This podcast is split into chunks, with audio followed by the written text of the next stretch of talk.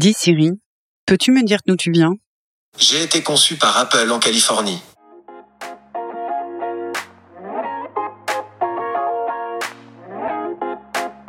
Vous ne saviez sans doute pas, mais le créateur de Siri est français. Il s'appelle Luc Julia, vit en Californie depuis bientôt 30 ans, et le président Macron lui a confié la création d'un laboratoire spécialisé en intelligence artificielle à Paris. Passionné par les mathématiques pour leur aspect rationnel et rassurant, c'est très tôt, vous allez voir, que Luc Julia a eu l'âme d'un géo trouve-tout. Tant et si bien qu'il en a fait son métier. En 1993, après une expérience éclair au CNRS qui lui a donné envie de vivre tout autre chose, Luc Julia arrive en Californie. De labo en start-up, en passant par des grands groupes, il devient rapidement une référence mondiale. Qualifié parfois de gourou de l'intelligence artificielle, même s'il assure que celle-ci n'existe pas. Les robots imaginés pour nous servir vont-ils un jour nous asservir? Venez avec moi, allons directement poser la question à Luc Julia.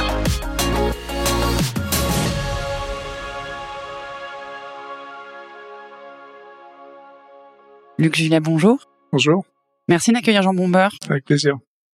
Vous arrivez en Californie en 1993, après un passage éclair au MIT à Boston. Est-ce que vous pouvez nous expliquer dans quelles circonstances? Alors j'étais arrivé au MIT parce que c'était pendant ma thèse euh, à Paris, à l'ENSC, l'École nationale supérieure de télécommunications.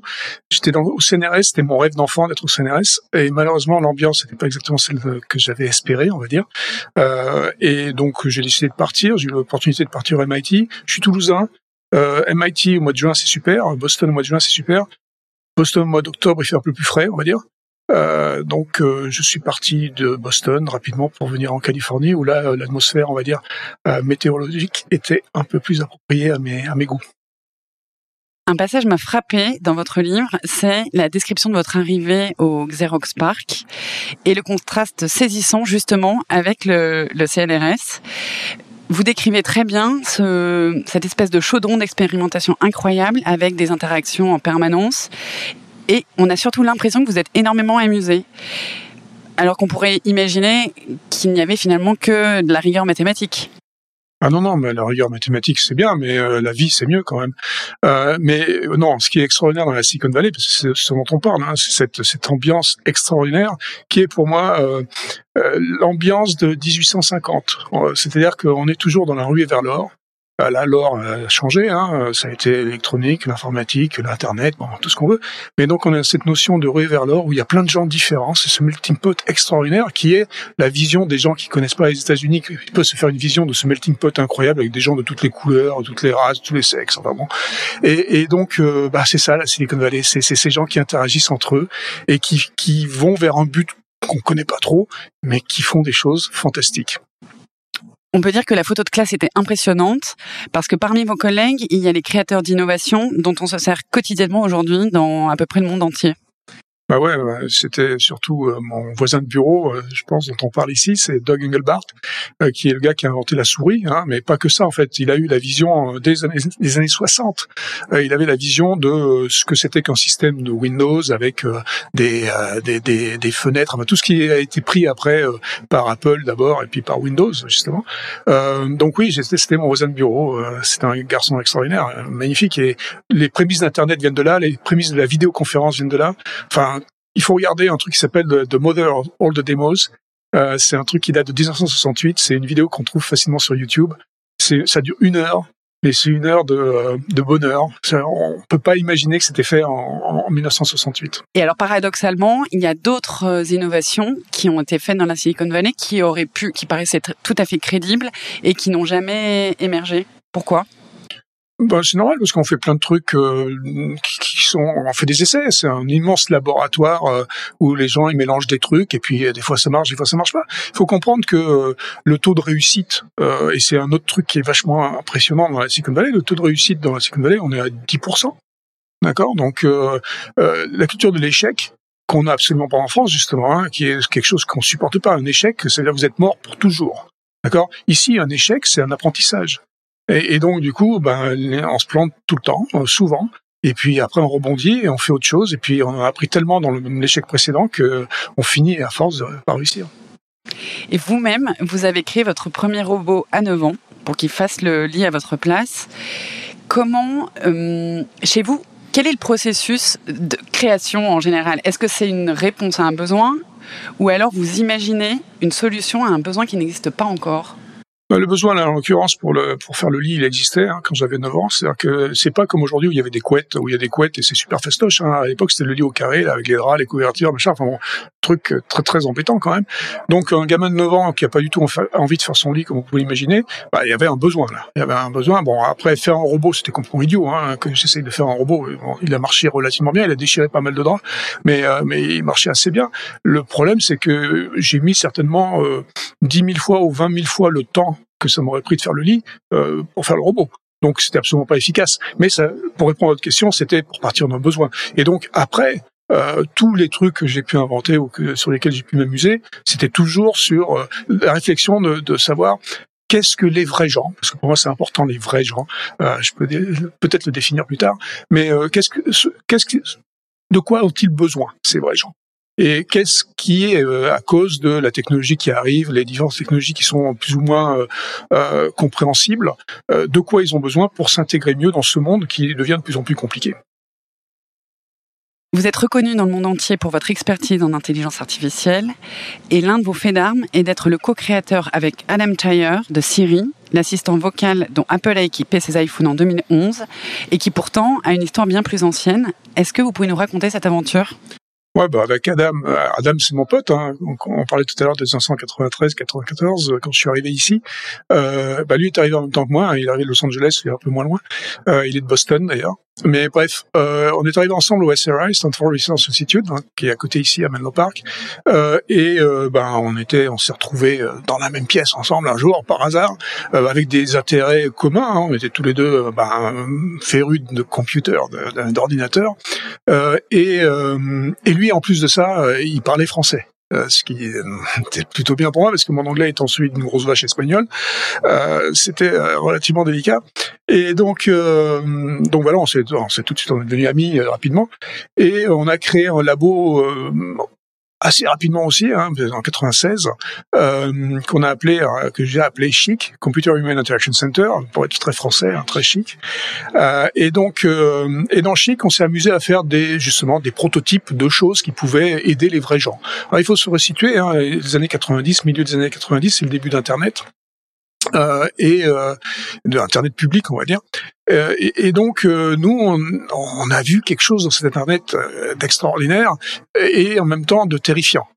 donc d'extraordinaire parce que c'était la plus grosse base de données du monde, ça allait être la plus grosse base de données, du monde, c'était évident pour nous. mais en même temps terrifiant parce que ça allait être très compliqué à, pour, pour trouver les choses dans cette base de données. Alors, on n'est pas, il n'y a pas encore Google là, hein, on est en 96, 97, donc on n'a pas de moteur de recherche. Et nous, on s'est dit, bah, quelle est la meilleure façon de chercher sur Internet parce que ça va être compliqué. Et on s'est dit, bah, il faudrait qu'on ait un assistant. Faudrait qu'on ait une aide. Et la meilleure façon, le meilleur assistant, comment on s'adresse à lui? On s'adresse à lui en lui parlant, en lui donnant des instructions. Trouve-moi ça, euh, euh, quel est le restaurant qui fait ci et tout ça. Ben, tout ce qu'on peut imaginer aujourd'hui qui est relativement facile, mais qui, qui à l'époque, bon, était euh, complètement incroyable. Et donc, on a créé un machin qu'on a appelé The Assistant, euh, qui nous permettait, en gros, de naviguer Internet. Euh, donc c'était c'était la genèse. Et c'est vrai qu'après, ça a mis 14 ans pour arriver au grand public. Hein, donc on est des garçons patients apparemment. Euh, et, euh, et, donc il y a eu un gars en 2010 qui, qui a vu ça et qui a compris que mettre ça sur un téléphone, c'est pas une mauvaise idée. son nom c'est Steve Jobs. Euh, et, donc euh, il s'est dit, c'était pas idiot comme truc, hein, nous on l'avait pas forcément vu. Il s'est dit que finalement un téléphone, alors euh, là maintenant on est en 2010, donc il faut voir que c'est trois ans après la création du, iPhone, hein, même si les téléphones étaient là depuis longtemps, mais le téléphone, on va dire intelligent, smartphone, venait d'apparaître.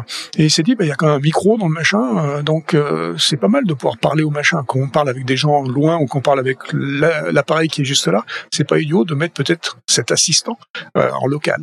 C'est ce qui s'est passé. Incroyable. Vous avez une idée de, du nombre d'utilisateurs de Siri aujourd'hui? Pas de ceux qui ont un smartphone, mais de ceux qui l'utilisent? 500 millions aujourd'hui. Euh, mais au bout d'un an à peu près, donc quand on l'a sorti euh, en 2000, 2012, disons, quand ça a commencé à, être vraiment répandu, c'était 300 millions déjà. Donc Siri a un peu baissé là ces dix dernières années et un peu baissé dans l'intérêt des gens parce que ce n'est plus le meilleur reconnaisseur du, du monde. Hein. C'est normal. Normal, on n'est plus là. Est-ce que, forcément, est-ce que le fait que Steve Jobs soit mort le lendemain du lancement de Siri est une réponse à ce que vous venez de dire justement sur le fait que les autres... Euh, c'est tout à fait ça. Le, problème, c'est bon, la petite blague, blagounette que je viens de faire en disant on n'est plus là. Euh, c'est surtout Steve Jobs qui est plus là. Euh, le, problème, c'était lui qui a eu la vision de mettre ça dans le téléphone. Hein, donc, euh, faut être très très clair. Et puis après, ben, il, il, a eu la mauvaise de partir au mauvais moment. On a pu quand même mettre la technologie euh, et puis avoir ces 300, 500 millions d'utilisateurs, donc c'est sympa. Mais les gens à l'intérieur d'Apple, les autres, ces, euh, héritiers, on va dire, avaient pas la même vision. Et je parle pas de, Tim Cook, parce que Tim Cook, c'est un garçon un peu particulier dans, Apple, mais ces sbires euh, de, Steve Jobs, qui était, dont un est devenu mon patron, que je déteste, et ils ont rien compris. Ils ont, pas, eu la vision du tout. Hein. Tout ce qu'ils voulaient, c'est avoir la place de Steve Jobs, d'être vizir à la place du vizir. Mais, mais ils avaient pas du tout la vision technologique qu'avait euh, Jobs. Jobs, j'avais des relations particulières avec lui, hein, euh, parce que je le connaissais depuis 2003, et en 2003, ça s'est pas très très bien passé notre première rencontre, on va dire. Mais j'avais un respect absolu euh, parce que c'était un, génie du marketing, c'est un vrai visionnaire. Ces sbires, comme je les appelle, normalement je les appelle pas comme ça, mais je peux pas le dire ici euh, exactement comment je les appelle. Mais euh, aucune vision, je dirais. Et donc très très dommageable au projet lui-même. Et c'est pour ça qu'on voit aujourd'hui, dix ans plus tard, exactement dix ans plus tard en fait, Siri est nulle part, hein, franchement. Mais malgré tout, j'imagine que pour vous, même si on comprend que l'aventure a un peu tourné court, euh, j'imagine que pour vous et peut-être pour Chic euh, et le reste de vos projets, ça a dû être un booster incroyable. Euh, pour bon, Chic était mort depuis longtemps au moment où, où on est arrivé chez Apple, mais c'est évident que c'est une aventure extraordinaire de pouvoir confronter notre technologie à un nombre euh, d'utilisateurs de cette ampleur-là. Donc c'était une plateforme pour nous qui était fantastique et ça nous a permis effectivement de développer. On avait des moyens extraordinaires. Quand on a, quand Jobs a décidé de prendre cette équipe et de créer cette équipe, il nous a donné des moyens. Euh, enfin moi j'avais jamais vu autant de zéros sur un sur un budget. Hein. Donc euh, donc c'est très clair. Avant on a eu l'occasion pendant les dix années précédentes de faire des startups et de faire des machins. On a vu quelques millions d'utilisateurs hein, dans, dans, dans, le truc. C'était pas c'était pas débile. Euh, mais euh, mais là, ça n'avait rien à voir. Euh, c'était à une échelle qui était absolument extraordinaire. Et c'est vrai que bon, pour l'ego, ça fait du bien, c'est flatteur. C'est sûr, ça aide. Alors ça peut sembler un peu paradoxal parce que vous en êtes un spécialiste, mais vous ne cessez de le dire, et c'est même le titre de votre livre, paru en 2016. Selon vous, l'intelligence artificielle n'existe pas. Alors moi, j'ai envie que vous creusiez un peu parce que je trouve que lorsqu'on voit les, innovations qui ont bouleversé nos vies, on y voit malgré tout une forme d'intelligence. Alors le bouquin c'est 2019, hein, euh, mais euh, euh, l'intelligence artificielle qui n'existe pas, c'est celle dont on nous rebat les oreilles depuis 5-6 ans dans les médias, on va dire. D'accord. Donc pour être très court, c'est celle de Hollywood. C'est celle qui de, Robocop, celle de Her, qui d'ailleurs est un peu à cause de nous à Syrie, hein, le film Her, et, et, donc, euh, c'est cela qui n'existe pas. Il n'y a absolument aucune intelligence, en fait, dans l'intelligence artificielle. Nous, on est des êtres intelligents, on est des êtres absolument fabuleux. On a, euh, si on voulait parler de mathématiques un tout petit peu là, et si on voulait décrire en mathématiques l'intelligence, je décris notre intelligence comme quelque chose de continu et infini. Ça veut dire quoi? Ça veut dire que sur n'importe quel sujet, surtout nous, nous les Français, sur n'importe quel sujet, on peut la ramener. On a quelque chose à dire, on est capable de dire quelque chose, et, et même si on ne sait pas, on sait. D'accord? Eh ouais, parce que en fait, on est capable, dès qu'une situation se présente, on est capable de s'adapter. D'accord? Les intelligences artificielles, comme je les appelle, parce que je n'appelle pas ça l'intelligence artificielle, parce qu'il n'y a pas d'intelligence générale artificielle, ces intelligences artificielles ne sont que des outils qui sont très performants dans des tâches particulières. Et si je continue avec mon parallèle mathématique de tout à l'heure, je vais appeler ces intelligences artificielles des choses discrètes. C'est-à-dire discrète en mathématiques, ça veut dire que c'est très ponctuel, et c'est pas continu justement. Et c'est surtout pas infini. Et donc du coup, euh, bah, c'est exactement ce que c'est ces intelligences artificielles. Ce sont des outils, des petits outils. Ce sont des marteaux, plein de marteaux, euh, des marteaux qui font très bien leur job, hein, beaucoup mieux que nous, parce que par définition, un outil, ça fait quelque chose de mieux que nous. D'accord? C'est la définition même de l'outil. Le marteau, bah, c'est mieux que le point. Hein, ça fait moins mal au, au point quand on plante un clou. Et surtout, le marteau, on en tient le manche. D'accord? Ça veut dire quoi? Ça, c'est très important. Ça veut dire que euh, on a la possibilité de faire les choses qui vont bien avec le marteau, planter les clous, Mais on a aussi la possibilité de faire les choses mal avec le marteau, c'est taper sur la tête du voisin, d'accord? Et ça, c'est nous qui décidons. C'est pas le marteau qui va décider d'aller taper sur la tête du voisin. Et ça, c'est super important euh, dans, dans ces outils pour comprendre que c'est nous, c'est notre intelligence qui décidons l'utilisation de ces pseudo-intelligences artificielles. Oui, je comprends tout à fait, mais on ne peut pas imaginer quand même que la machine, un jour, soit si puissante qu'elle puisse écrire son propre code et qu'elle puisse finalement un jour euh, avoir son libre arbitre. Ouais. On peut pas du tout l'imaginer? Alors euh, moi je n'imagine pas. Euh, je pense que c'est absolument possible parce que il y a, y a, des choses qui sont intangibles dans ce qu'on est. D'accord? Il y a des trucs comme justement ce libre arbitre. Je ne sais pas exactement en donner une définition. Je ne sais pas ce que c'est. L'empathie c'est très très compliqué à définir. Je sais pas ce que c'est. Et donc c'est des trucs qui sont où c'est même difficile de mettre des mots autour de ça. Et donc si c'est difficile de mettre des mots, c'est très difficile de mettre des chiffres. Et euh, ce dont on est en train de parler ici, ce ne sont que des mathématiques quand même, ces intelligences artificielles, d'accord? Et euh, donc quand on va créer une tâche particulière, si vous allez créer une intelligence artificielle qui joue au Go ou qui joue aux échecs, bon, ben là on suit des règles, c'est des chiffres, d'accord? Alors ça peut être des statistiques ou de la logique, mais c'est que des mathématiques pures et dures, machin. Si vous voulez créer une intelligence artificielle qui euh, va conduire sur une route, par exemple, et euh, qui va euh, aller d'un point A à un point B, et entre le point A et le point B, elle voit un pépé qui est tombé sur le bord du trottoir et le pépé, il est en, mal en point. Qu'est-ce que vous pensez qu'elle va faire, l'intelligence artificielle? Vous pensez qu'elle va s'arrêter pour aider le pépé? C'est pas dans son programme. Finalement, peut-être comme un être humain d'ailleurs. Bah, la plupart des êtres humains, je pense qu'ils vont s'arrêter quand même. Hein. Euh, j'espère encore, j'ai confiance. Je suis un éternel optimiste hein, sur, sur le genre humain. Donc. Euh. Vous avez raison. Vous dites euh, qu'il faut finalement éduquer ceux qui codent l'intelligence artificielle et qu'il faut la réguler. Mais comment on fait pour euh, réguler? Est-ce qu'il s'agit d'une morale individuelle ou collective? Bah C'est tout. Euh, c'est-à-dire qu'il faut éduquer non seulement ceux qui codent et ceux qui créent, mais il faut éduquer aussi ceux qui reçoivent. Donc l'éducation est la base même de tous ces, de l'utilisation de ces outils, et la base de tout ça, c'est l'éthique. Donc cette morale dont vous parlez, c'est l'éthique. Et l'éthique, elle est personnelle. Alors elle peut changer aussi hein, au cours d'une vie. C'est-à-dire que on peut se rendre compte qu'on a fait des erreurs. Et l'éthique, justement, enfin pour moi en tout cas, c'est de de le dire qu'on s'est trompé et de dire attention, ça, ça, se passe pas exactement comme j'avais prévu. Je suis créateur d'un machin, je fais un truc que je trouve fantastique, et puis je me rends compte quelques années plus tard que peut-être c'est pas utilisé exactement comme moi j'aurais pensé qu'on devait l'utiliser. Bah, il faut que je le dise même si c'est mon invention, il faut que je sois. Marie Curie, quand elle a inventé ou quand elle a découvert euh, l'atome, on va dire l'énergie atomique, euh, je pense que c'était le but, c'était de créer une nouvelle énergie pas chère euh, pour tout le monde. Et puis elle imaginait même pas la bombe. Mais quand on a fait la bombe, ben, les gens, il a fallu qu'il y ait des gens qui aient une certaine éthique qui disent attention, il y a un problème.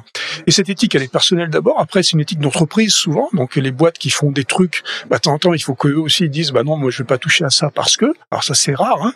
Et puis euh, il y a l'éthique que je vais appeler l'éthique d'État. Euh, qui sera à ce moment-là ben, plus le régulateur qui va dire bah on va pas faire ça parce que c'est pas quelque chose que notre société considère comme étant la bonne chose à faire. Et c'est là qu'il faut que non seulement le régulateur soit éduqué, mais il faut que les gens soient éduqués parce que j'imagine, et c'est pas partout le cas, mais j'imagine que c'est une bonne société, une société démocratique où les gens font remonter au régulateur, donc à nos députés et tout ça, euh, les choses, leurs desiderata, ce dont ils ont envie. Et donc à partir de là, bah, la société décide comment utiliser et donc décide d'avoir cette éthique collective qui est en fait la régulation. Finalement, ce dont on doit avoir peur, c'est pas des machines qui prennent le pouvoir, mais c'est des hommes qui pourraient en avoir un usage dévoyé. Est-ce que vous pensez que c'est déjà le cas à l'heure actuelle? Évidemment, mais euh, après, il y a des gentils et il y a des méchants, d'accord? Et donc les dictatures, les, choses comme ça, il y a certains pays dans le monde aujourd'hui qui sont plus méchants, on va dire, que d'autres, et, donc euh, ben, ils mettent sous leur joug des populations grâce aux technologies parce qu'ils en ont la maîtrise et parce qu'ils font en sorte que les gens sous, enfin, qu'ils euh, qu'ils mettent sous leur joug ne soient pas éduqués pour pouvoir justement garder cette, euh, s'approprier ces technologies et garder cette, euh, cette domination. Et ça, c'est très très embêtant. C'est pour ça que je suis pour l'éducation des peuples en général et qu'il faut qu'on force, qu'on se force à s'éduquer. Et des fois, la régulation a une, une vertu extraordinaire pour moi et c'est pour ça que je suis pro-régulation, contrairement à ce que plein de gens peuvent imaginer, parce que quand on est un inventeur, on veut pas avoir de limites, on veut pas avoir de carcan et tout ça. Mais moi, je suis pro-régulation dans le où je suis, je pense que la régulation a vertu éducative.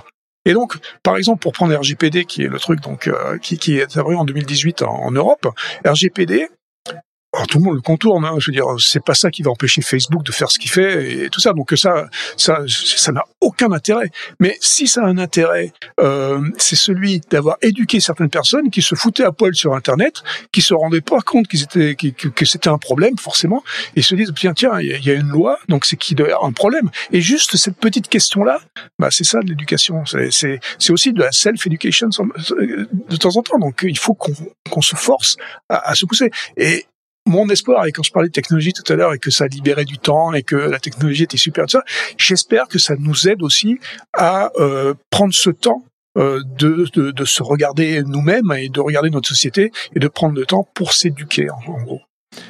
L'espérons. Parfois dans le, dans le métro, lorsqu'on voit le, tout le monde le nez dans son smartphone, on peut quand même avoir le sentiment d'être face à des robots, justement. Est-ce que l'on pourrait imaginer que l'intelligence artificielle nous aide à redevenir plus humains ou alors c'est foutu? Ben, Encore une fois, je disais tout à l'heure, je suis, je suis un optimiste invétéré, hein, donc euh, je pense que l'IA, euh, les IA, ces outils peuvent nous permettre effectivement de libérer ce temps et de, de devenir plus humain et d'être plus sociaux. Alors évidemment, les réseaux dits sociaux aujourd'hui, je suis un combattant des réseaux sociaux parce que je trouve ça complètement lamentable euh, dans la façon dont c'est utilisé. Et justement, ces, histoires de nez dans le téléphone aujourd'hui, c'est qu'on on parle aux gens à travers ces outils, donc qui sont en général euh, ces, ces téléphones et ça n'a strictement rien de social justement. Et, ça, ça m'embête énormément. Donc ce type de technologie-là, je la combats moi. En fait, j'aime pas les téléphones en général, mais ça, bon, c'est un autre problème. Euh, mais euh, mais je suis persuadé qu'il y a certains éléments des technologies concrets et de l'IA en particulier, des IA en particulier, qui permettent effectivement de libérer ce temps. Euh, quand, quand, on parlait de ma maison tout à l'heure et de ces 219 objets connectés, faut comprendre que euh, chez moi aujourd'hui, j'estime que ces, euh, ces outils que j'ai dans cette maison euh, me sauve entre 30 euh, minutes et une heure de temps par jour. D'accord? Euh, et, et, donc, euh, ces 30 minutes à une heure de temps, alors oui, je pourrais les passer à aller sur mon téléphone et puis m'enfermer dans ce, cette pseudo-bulle sociale. Mais moi, je la passe à faire du vrai social. C'est aller voir mes enfants, ma femme, à discuter avec des potes, avec voilà, et donc de, de, de parler aux vrais gens. Et encore une fois, les vrais gens. Euh, donc, on en fait ce qu'on veut de ce temps, mais à un moment donné, on va se rendre compte que, euh, et, surtout après la pandémie qu'on vient de connaître, on se rend compte que ben, euh, parler, toucher les gens, c'est quand même pas mal finalement. Vous parlez de la pandémie. Est-ce que vous pensez justement qu'il va y avoir une émergence euh, des robots dits entre guillemets bienveillants, puisqu'on a vraiment été tous collectivement confrontés à une forme de solitude avec le Covid? Est-ce que finalement, un peu comme dans Heure dont vous parliez tout à l'heure, euh, vous pensez qu'il va y avoir euh, une augmentation des robots qui pourraient être euh, une compagnie, un ami, voire plus? C'est possible, mais c'est pas. Je pense pas que ce soit le but, sauf si on en a besoin. Alors, par exemple, il y a certains robots qui vont être très utiles pour les gens qui ont Alzheimer, des choses comme ça. Donc là, il y a des, choses vraiment importantes à faire parce que la vérité, c'est qu'on n'a pas le courage, nous, d'affronter ces, ces, maladies qu'on comprend pas. Et donc, autant que ce soit un robot pour donner toujours un semblant de relations humaines aux gens qui sont atteints de ces maladies. Je pense que c'est important de créer ces robots-là. Maintenant, nous, est-ce qu'on a besoin d'avoir des robots comme ça? Euh, Je veux dire, si on n'est pas en période pandémique et si on peut effectivement toucher les autres gens et puis être avec eux, c'est quand même plus sympa d'être avec des vrais qu'avec des robots. Hein. C'est vrai, mais peut-être que certains parents seraient contents d'avoir des enfants euh, euh, à la fois adorables et sur lesquels on peut appuyer sur mute de temps en temps. ouais, bah, on prenez un chien, je sais pas. Je... pense qu'on a tous euh, eu le cœur qui a battu devant le film Heure, alors que c'était un, une histoire d'amour avec un, avec un robot. Vous parliez euh, des réseaux sociaux et ça me fait penser à, à un passage de votre livre où j'ai vraiment découvert quelque chose. Euh, en fait, l'un des plus grands dangers des intelligences artificielles, c'est pas forcément euh, l'usage euh, qu'on en fait, mais c'est surtout la consommation énergétique. Ça m'a, honnêtement, ça m'a donné envie de, couper tout, de me désinscrire de tout. Ouais. Mais on se rend pas compte parce que je pense que dans le bouquin, ce, que je décris, c'est le selfie. Pour moi, parce que le selfie, c'est l'aberration totale du réseau social. Quoi. Enfin, c'est rien de social, un selfie. C'est complètement centré sur nous-mêmes, sur l'ego, et donc bon, c'est une aberration pour moi. C'est incompréhensible, hein, franchement. Mais bref, donc euh, et ces selfies, euh, ce que j'explique maintenant à mes camarades euh, jeunes, euh, c'est ben, réaliser quand même qu'un selfie, c'est à peu près trois ampoules de 60 watts qui brûlent pendant 3-4 heures. D'accord, 180 watts, 160 watts, et donc c'est quelque chose qui, euh, qui, qui dépense énormément d'électricité parce que un milliard de selfies pris par jour, ça veut dire 180 milliards de watts par jour. C'est quand même n'importe quoi. Et pourquoi ça consomme euh, trois, trois ampoules? Il y, y, a, bon, pas tellement la photo elle-même, mais la photo, elle s'en va sur des serveurs, et les serveurs, bon, ils ont, ils sont, ils répliquent cette photo. Cette photo est partagée avec euh, des potes et tout ça dans tous les, tous les sens, et donc du coup, elle va voyager dans plein d'endroits et prendre de la place en storage, en, je sais plus comment on est en français, euh, et, et, donc euh, c'est, ça prend énormément de d'électricité et euh, et de place physique aussi. Ce qu'on on comprend pas non plus, euh, et c'est l'histoire du selfie, mais on peut dire ça avec tous les data centers, hein, ce qu'on appelle les data centers, les, centres de données. Euh, c'est loin des yeux, loin du cœur. On n'imagine même pas que c'est là-bas. Mais ces data centers, c'est des machins où il y a des milliers et des milliers de machines qui travaillent ensemble et qui s'échauffent entre elles d'ailleurs, parce que les serveurs sont les uns à côté des autres. Et donc du coup, on dépense énormément d'énergie à les refroidir. Donc juste 60%, 40 à 60% de l'énergie est utilisée juste pour refroidir les serveurs parce qu'ils se chauffent entre eux. Donc déjà, ça, c'est le fait qu'on les ait mis ensemble les uns à côté des autres, c'est aussi une aberration. C'est pour ça que vous allez voir des trucs euh, où on va créer des, on va créer des data centers au pôle Nord euh, parce que on peut ouvrir les fenêtres et que ça permet de pas utiliser de l'énergie pour ça. Mais bon, au pôle Nord, il faut aller après amener les tuyaux au pôle Nord. Pour, enfin, tout ça, c'est une aberration. Les serveurs, en général, c'est une aberration. Euh, et, et, et, donc, mais on comprend pas parce que c'est loin. On comprend pas que ces serveurs, euh, toutes nos technologies aujourd'hui sont basées sur les serveurs. Siri, c'est basé sur des serveurs. Hein. Euh, ça se passe pas dans votre téléphone, ça se passe là-haut sur le cloud. Euh, et, ce cloud est, très très embêtant. Il faut faire très attention. Il va falloir faire des choix à un moment donné parce que euh, ben on sait qu'on est un peu dans une limite de la consommation de ce qu'on fait aujourd'hui euh, en général.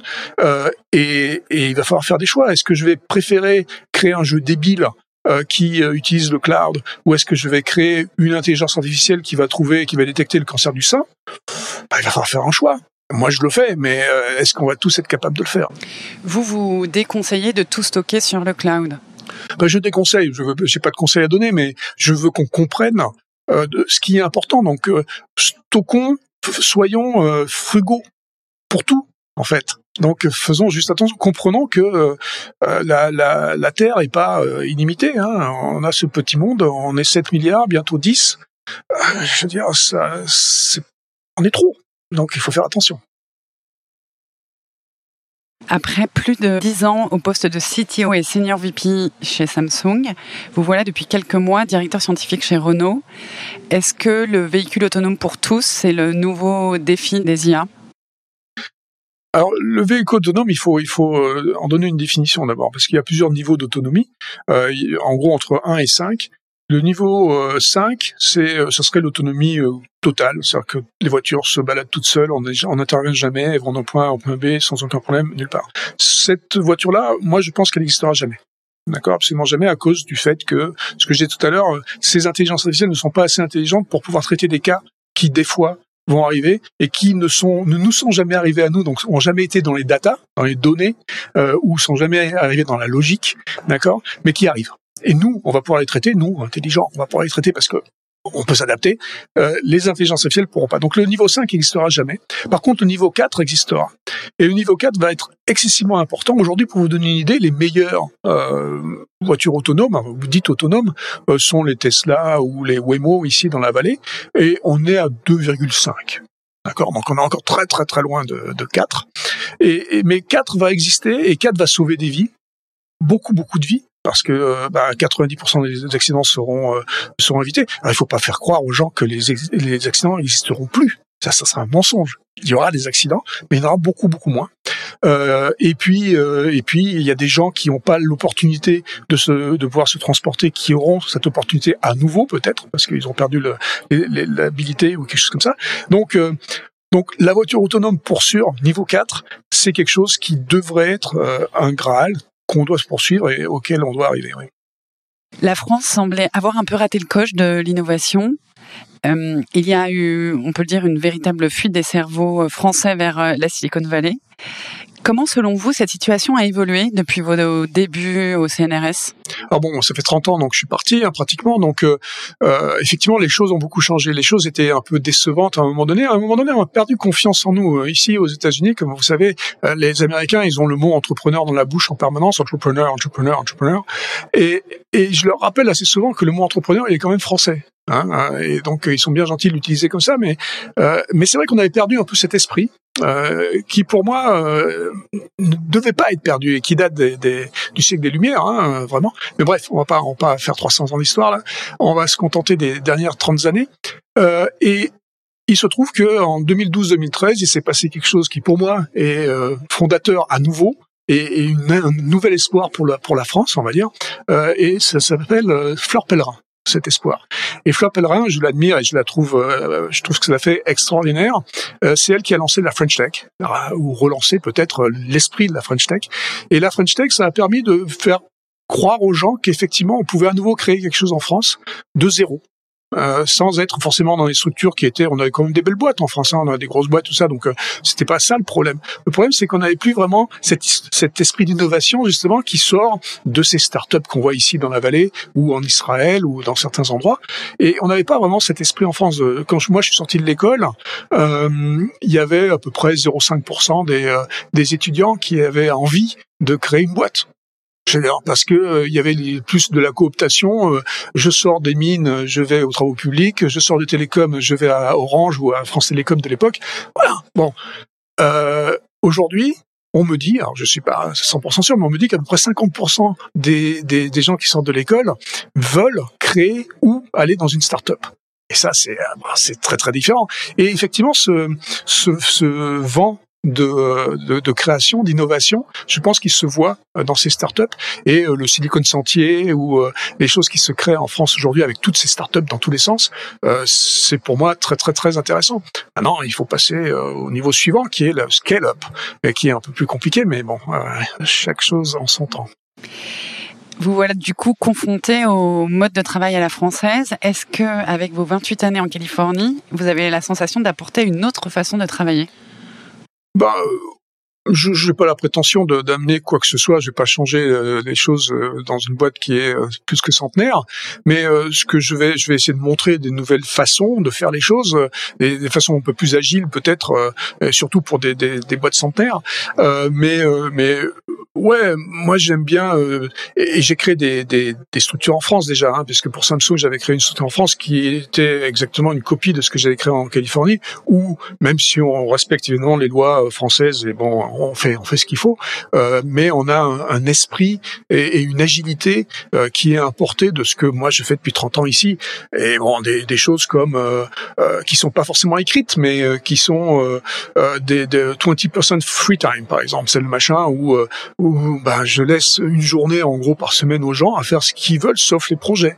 Donc ça c'est c'est rigolo, ça permet alors c'est un peu euh, pour les gens qui s'occupent des projets, ils se disent oh là là ça va me faire perdre du temps, mais en fait on se rend compte euh, au cours du temps que euh, ça permet aux gens d'être un peu plus relax, un peu plus et, et, puis de sortir de nouveaux projets de ce de ce free time justement. Donc c'est c'est une c'est une notion qui, a été reprise par Google pas mal après, hein, parce qu'en 98 Google euh, a, commencé à faire ça aussi. Euh, mais, moi, je fais ça depuis toujours ici, dans les équipes, même dans les années 90 avec Adam Shire, euh, ce dont on parlait tout à l'heure, on faisait déjà ce, ce, free time qui était très important pour créer des nouvelles technologies, des nouvelles idées, pour les pousser. Alors il y a beaucoup de poubelles, beaucoup de déchets, hein, comme on disait tout à l'heure. Euh, j'ai quand même 10% de succès aussi, mais c'est ok. Je suis convaincu que ça, ça rend plus créatif et lorsque j'étais salarié, c'est quelque chose auquel je rêvais euh, sans, sans, sans, oser le demander. Bah, bah, je pense que ça rend plus créatif, mais ça aussi, ça montre une certaine confiance. Euh, ça montre que, écoute, je te file euh, ce temps-là. Je pense que c'est parce que ça va me rapporter quelque chose à un moment donné, parce que tu vas être content de ce que tu fais. C'est comme ça que je, que, que je et franchement, euh, dans toutes ces années, euh, toutes les équipes que j'ai pu monter ici, euh, je pense que ça a assez bien marché parce que je donne toujours l'exemple de, de mon directeur of engineering que j'avais à Samsung. C'était mon, mon stagiaire en 98, d'accord? Donc c'est des gens qui petit à petit euh, je parlais de cooptation tout à l'heure pour les grosses boîtes et les écoles. Bah, c'est une sorte de cooptation dans le sens où euh, on, se suit et on, se, euh, bah, on aime bien finalement ce qu'on fait. Alors, je suis pas un garçon sympathique forcément dans une dans une relation de travail, mais je pense que foncièrement je suis juste et ce genre de, petits perks dont on parle ici, ça, montre qu'il y a un respect mutuel qui se forme. Vous êtes aujourd'hui franco-américain. À titre personnel, qu'est-ce que vous pouvez nous dire aujourd'hui sur votre identité française? Bon, bah, je suis, je suis franco, franchouillard de base hein, quand même, hein, parce que je, bon, comme je parle pas avec un accent américain quand je parle, quand je parle français, j'ai gardé mon bon accent comme il faut. Euh, j'ai par contre mon gros accent français en, anglais. Euh, non, mais je suis franco-français, c'est tout. Bon, j'ai un passeport américain parce que c'était un peu obligé euh, euh, après toutes ces années, mais euh, mais je vote et je suis content d'avoir voté encore récemment. Euh, mais euh, mais je suis franco-français, quoi. Ce podcast s'appelle Jean Beurre parce que c'est ma Madeleine de Proust française. Luc Julia, quel serait votre Jean Beurre bah, ce serait peut-être un saucisson beurre, moi plutôt. Alors à ce moment-là, mais c'est vrai que euh, chaque fois que je rentre en France, ce qui est souvent quand même aussi, hein, il faut être clair, j'ai la chance de pouvoir rentrer à peu près tous les mois, euh, donc euh, donc je rentre, je rentre souvent. Mais c'est vrai que manger un bon euh, sandwich au saucisson beurre dès que j'arrive avec la, baguette qui croustille, bah, c'est quand même quand même quelque chose qui est jamais anodin pour moi. On est d'accord. Est-ce que il y a d'autres choses qui vous manquent de la France en Californie? Vraiment, comme je dis, euh, j'ai la chance de pouvoir de pouvoir y aller souvent, d'aller en, France souvent, donc euh, ça ça me manque pas vraiment. Mais c'est vrai que le, on va dire, la baguette, c'est quand même quelque chose qui, qui est compliqué. Il y, a, il y a quelques bonnes boulangeries, mais c'est pas tout à fait pareil. Euh, la farine n'est pas la même, l'hygrométrie n'est pas la même. Revenons un peu à l'intelligence artificielle. À quelle perspective, selon vous, pouvons-nous rêver pour demain? Ben hier. C'est-à-dire?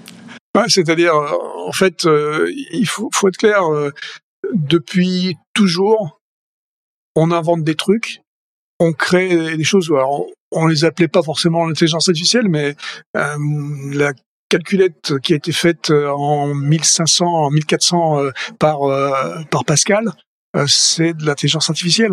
D'accord? Donc euh, ces outils, on a toujours inventé, on en inventera toujours, euh, et, et, donc il y a toujours de quoi rêver tous les jours. Donc hier, aujourd'hui, demain. Alors il y a peut-être une accélération effectivement aujourd'hui des technologies qui fait que ben, on, on a l'opportunité ou l'angoisse de se trouver en face de ces nouveaux outils, mais mais bon, ils arrivent tout le temps et on s'adapte et on, on y arrivera.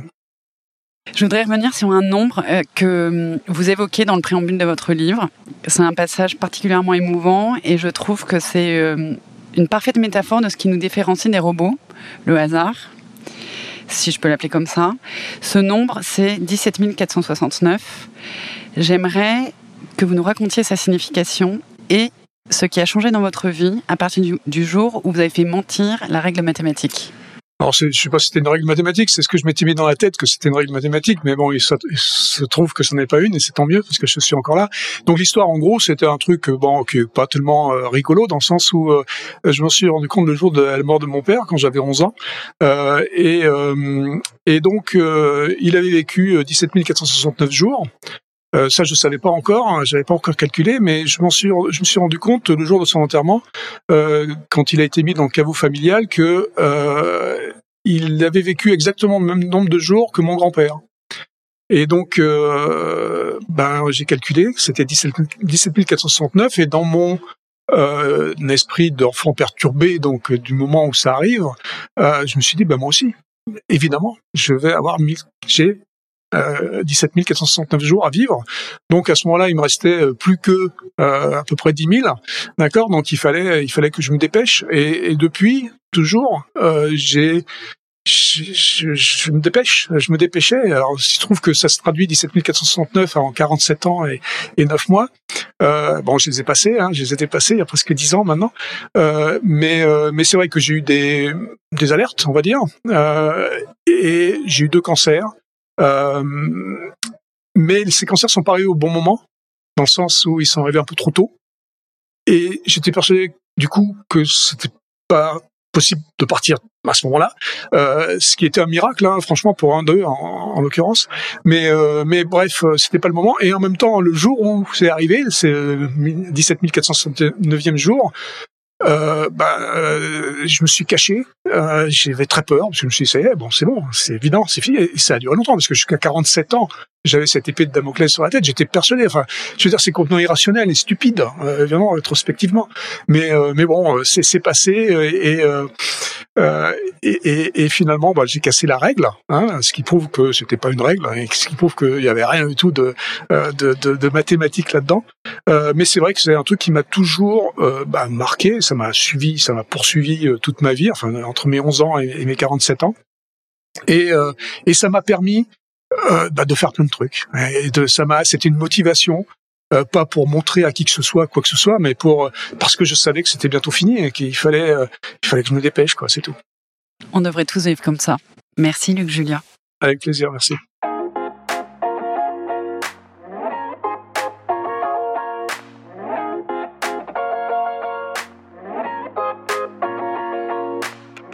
L'urgence de vivre. C'est visiblement ce qui a été le moteur de Luc Julien pour inventer encore et toujours plus. Ce que je retiens de notre échange sur son parcours riche, c'est une qualité très américaine dans la façon d'entreprendre et même de vivre. Ne pas considérer l'échec comme un écueil définitif, mais comme un apprentissage, parce qu'on finit toujours par réussir un jour. Je nous souhaite à tous beaucoup d'échecs, de nombreuses haies à sauter, pour ne jamais cesser d'apprendre et célébrer encore mieux nos victoires. Merci d'avoir écouté Jean Bomber et à très vite pour un nouvel épisode.